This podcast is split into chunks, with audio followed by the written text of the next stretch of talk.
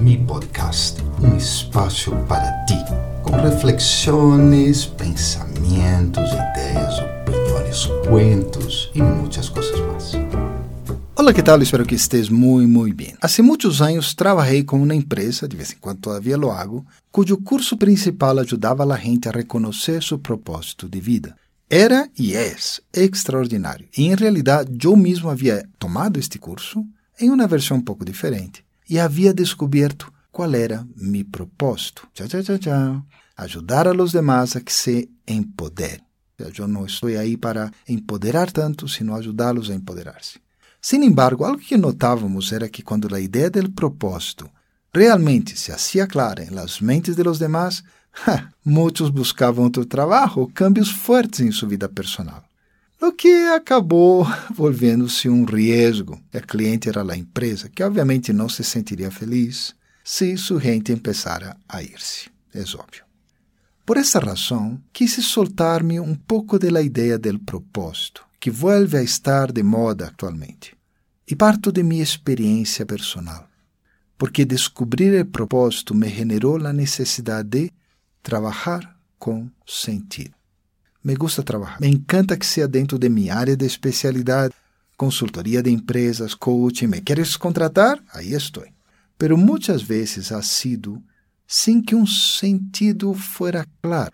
Quando he trabalhado com sentido, naturalmente experimentava propósitos fluir por mis venas mentais e espirituais.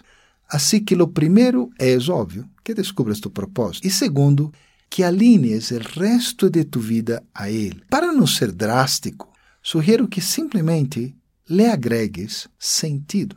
Eu creio mais em aceitar em cambiar em vez de sair da situação para cambiar. Em realidade, há uma força muito profunda que o ser experimenta quando está vivendo algo que vai em contra de alguno de seus propósitos ou de seu propósito e logra inculcar-lhe esta energia especial do propósito. Pero bem, se realmente trabalhas sem um sentido claro e há a possibilidade de trabalhar com sentido, hazlo.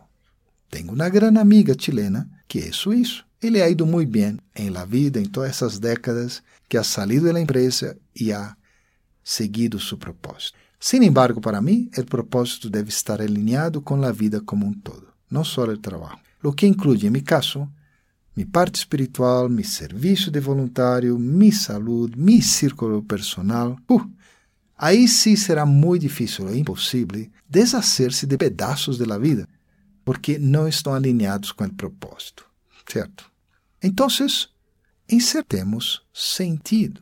Primeiro, redescubre tus relações de maneira periódica, aprendendo mais sobre o outro ser, mostrando-lhe algo que desconhecia sobre ti. Não te deixes levar por el ambiente del mundo de crises e disrupção. Entenda o significado do autocuidado com relação las distintas dimensões de tu saúde e se firme em cuidar del importante ser que eres. Compreende a vida também desde outra perspectiva, talvez buscando fontes de sabedoria, ou que tu reflexiones mais. E definitivamente, medita. E muito. La meditação ajudará a compreender melhor o ser, o que facilitará a alineação com o propósito de vida.